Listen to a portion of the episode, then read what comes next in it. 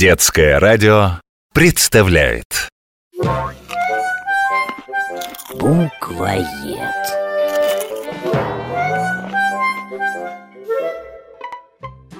Остап! Остап! Ах ты негодник!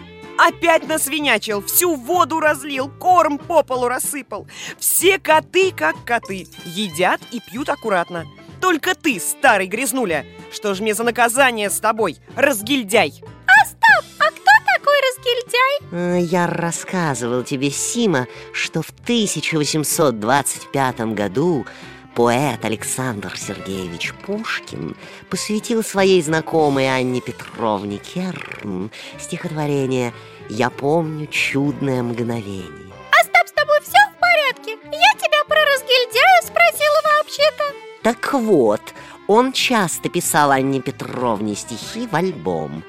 Тогда так было принято. И в частности он написал ей двустишье «Амур экзиль» «Какая гиль?»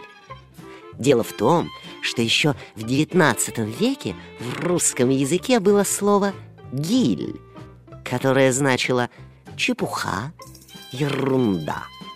Если ты помнишь комедию Грибоедова «Горе от ума», то один из персонажей, а именно Репетилов, говорил «Водевиль есть вещь, а прочее все гиль». Остап, внимание! Еще раз! Кто такой разгильдяй?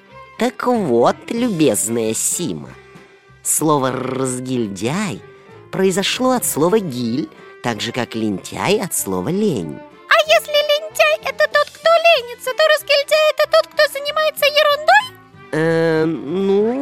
Общем, это неряха и растяпа, вот. Выходит, тетя Зоя обозвала тебя неряхой?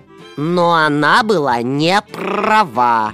Если бы я и правда был разгильдяем, то у меня был бы беспорядок во всем. Но ты же знаешь, с каким рвением я отношусь к своей работе в нашей библиотеке. У меня каждой книжке и бумажке отведено специальное место. И в библиотечном каталоге полный порядок. Мяу. Но ведь там-то, где стоят твои миски с едой и водой, ты и правда насвинячил? Выходит, тетя Зоя тоже права?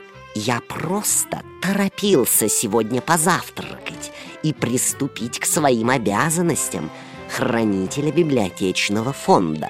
Вот корм и рассыпался. Ладно, хранитель, в следующий раз буду подбирать за тобой крошки, чтобы тетю Зою не огорчать